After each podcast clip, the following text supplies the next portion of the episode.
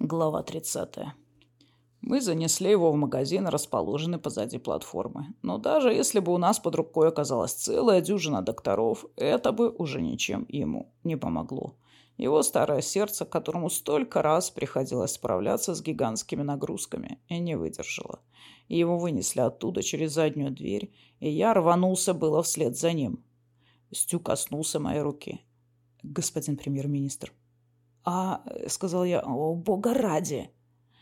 «Господин премьер-министр», — повторил он твердо, — «вы должны поговорить с собравшимися людьми, отослать их по домам.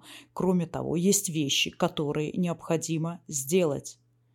Он говорил спокойно, но по щекам у него текли слезы. Поэтому я вернулся на трибуну, подтвердил то, о чем все собравшиеся и сами уже догадывались, и велел им разойтись по домам а затем собрал в номере отеля «Свалка», там, где все это началось, чрезвычайное заседание кабинета.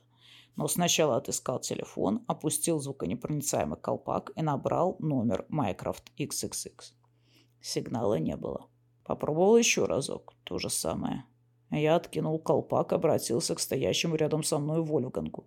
«Телефоны работают?» «Смотря куда звонишь», — ответил он. Из-за вчерашней бомбежки произошел ряд сбоев, и если ты звонишь не по городскому номеру, лучше свяжись с офисом телефонной компании. Мне трудно было вообразить себе такое. Я звоню в офис телефонной компании и прошу соединить меня с номером, которого не существует. Какая бомбежка? А, ты что, не слышал? Они сконцентрировали всю мощь своих ударов на комплексе, но парни Броуди подбили этот корабль, а особо ущерба они не нанесли. Во всяком случае, ничего такого, что нельзя было починить. Пришлось оставить этот разговор. Меня уже ждали. Я не знал, что именно мне нужно делать, поэтому Стю и Корсаков сделали все за меня. Шине было велено написать пресс-релизы для Терры и для всей остальной Луны. Я внезапно обнаружил, что объявляю траур продолжительностью на один лунный месяц и на 24 часа объявляю прекращение всех работ кроме тех, что являются насущно необходимыми. Отдаю приказ о том, чтобы тело было выставлено для церемонии прощания. Говорю слова, которые произносились как бы сами собой, поскольку я пребывал в состоянии полного оцепенения. Мой мозг отказывался работать. Да, да, по истечении этих 24 часов будет созвано заседание Конгресса. В Новолене хорошо. Шини уже получил официальное сообщение с земной стороны, а Вольфганг написал мне то, что я должен был сказать по этому поводу. Что так, мол, и так, но в связи со смертью нашего президента ответ откладывается по меньшей мере на 24 часа. Наконец-то стало возможно уйти, и я ушел оттуда вместе с Ваю. Охрана из теляк сдерживала людей, не давая им подходить к вспомогательному воздушному шлюзу номер 13. Как только я оказался дома, я сразу же, под предлогом того, что мне необходимо сменить руку, бросился к себе в мастерскую. «Майк!» Никакого ответа. Я попытался набрать комбинацию Minecraft XXX на домашнем телефоне. Ответного сигнала не было. Я решил, что на следующий день отправлюсь в комплекс. Теперь, когда профа со мной больше нет, мне как никогда нужен был Майк. Но отправиться туда на следующий день я не смог. Во время последней бомбежки был поврежден туннель подземки, идущий через море кризисов. Через станцию в кратере Торричелли можно было кружным путем добраться до Новолена и даже в конечном счете до Гонконга. А вот для того, чтобы добраться до расположенного совсем рядом комплекса, нужно было воспользоваться вездеходом шаровыми колесами. Но я не мог тратить на это время, я же был правительством. Через два дня мне удалось выпутаться из всей этой ситуации. Была принята резолюция с решениями о том, что преемником покойного президента станет спикер Финн Нильсон, а затем уже мы с Финном порешили, что лучшего кандидата на должность премьер-министра, чем Вольфганг, нам просто не сыскать. Нам удалось добиться законодательного принятия этих решений, и основа стал не более чем одним из конгрессменов, который не слишком утруждает себя посещением сессий. К тому времени большинство телефонов уже вновь заработало, и в комплекс вполне можно было позвонить. Я снова набрал Mycroft XXX. Никакого ответа. Поэтому я отправился в комплекс на вездеходе.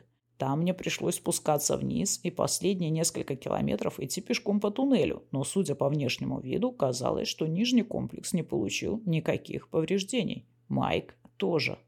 Однако, когда я заговорил с ним, он не ответил. И до сих пор он так ни разу мне и не ответил, хотя с тех пор прошло уже немало лет. Если печатать ему вопросы на Лаглане, то он отвечает на Лаглане же. Работает он прекрасно, но только как компьютер. И не хочет говорить. Или не может. Ваю всячески пыталась заставить его заговорить.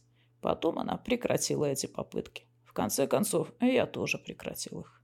Я не знаю, что именно с ним произошло. Во время последней бомбардировки Майк утратил связь со многими из своих периферийных устройств. Уверен, что удары специально наносились таким образом, чтобы вывести из строя наш баллистический компьютер. Может быть, вследствие этого количество связи в его мозгу упало ниже критического уровня, необходимого для поддержания самосознания?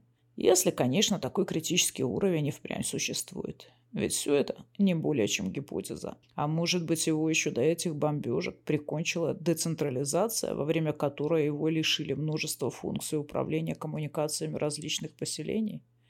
Этого я не знаю. Если все дело действительно было в этом самом критическом уровне, то ведь все его связи уже давно восстановлены, и он должен был бы уже давно стать прежним. Так почему же он не просыпается? Может ли машина испугаться столь сильно? Может ли она испытать такую боль, что это вызовет у нее кататонию, и она откажется реагировать на внешние раздражители? Сделать так, чтобы ее эго, ее личность замкнулась само на себя – чтобы она обладала сознанием, но не желала еще раз пойти на риск общения. Нет, такого просто не может быть. Майк никогда ничего не боялся. Он был столь же бесстрашен, как и проф. С годами многое изменилось. Мими давно самоустранилась от руководства нашей семьей. Теперь мамой в семье является Анна, а Мими дремлет себе тихонечко возле видео. Слим убедил Хейзел сменить фамилию на Стоун. У них уже двое детей, и она учится на инженера. Были созданы новые лекарства, которые помогают преодолеть последствия долгого пребывания в состоянии невесомости, и теперь земляные черви могут оставаться на Луне по 3-4 года и возвращаться домой, не страдая от каких-либо физиологических изменений. Были созданы также и лекарства, которые оказывают аналогичное действие на нас, селенитов, поэтому некоторых детей теперь отправляют учиться на земную сторону. А что до той катапульты, которую начали строить в Тибете, то ее сооружение заняло не 10 лет, а все 17. Работы по сооружению катапульты на горе Килиманджаро были завершены раньше. Один приятный сюрприз. Когда пришло время, поступило предложение о том, чтобы выбрать Стю в нашу семью. Хотя с этим предложением выступила не Ваю, а Ленора. Какая, впрочем, разница? Так или иначе, а все мы во время голосования сказали «да». И еще одно. Хотя это уже событие никак нельзя считать неожиданным. Пока с нами, со мной и Сваю, в правительстве еще считались, мы сумели добиться того, чтобы медную пушку водрузили на пьедестал прямо посреди старого купола. Над ней, в потоках вырывающегося из вентилятора воздуха, развивается флаг – черное поле, усыпанное звездами, со зловещей кроваво-красной полосой и горделивой веселой пушкой, вышитой сверху, а под ней лозунг «Бза в неб». Именно здесь мы и проводим празднование своего собственного 4 июля. Ты получаешь только то, за что заплатил. Проф знал это и заплатил с радостью. А вот любителей пустого трепа проф, к сожалению, недооценил. Они так никогда и не восприняли ни одной из его идей. Похоже, одним из наиболее глубоко укоренившихся в человеке инстинктов является стремление делать обязательным все, что не запрещено. Проф был захвачен возможностью формировать черты будущего, которого предоставляло ему существование гигантского разумного компьютера, и в результате совершенно упустил из виду то, что происходило прямо рядом с ним.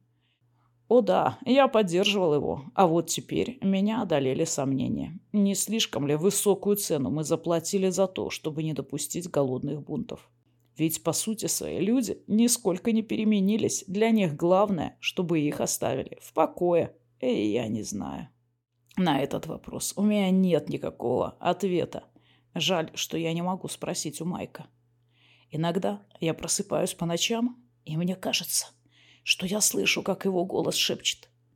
«Ман, мой лучший друг». «Майк?» – спрашиваю я. Но он не отвечает.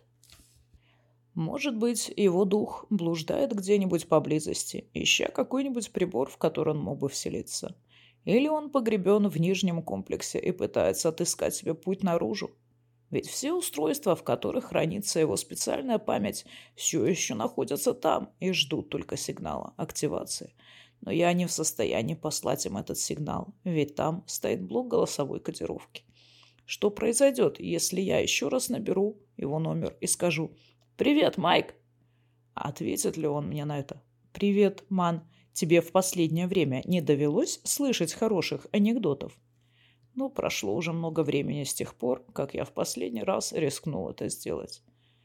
Но не может же он действительно быть мертвым. Он же не был поврежден. Он просто, просто потерялся. Господь Бог, слышишь ли ты? Разве компьютер не одно из твоих творений? Слишком много изменилось. Может, мне стоит сходить сегодня вечером на это сборище и снова попытаться вмешаться в расклад вероятностей, определяемых чистой случайностью? Или нет? С тех пор, как разразился бум, многие из тех, кто помоложе, отправились на астероиды. Я слышал, что там есть очень неплохие места, где пока что не успели собраться целые толпы народу. Ведь мне же еще и ста лет не стукнуло.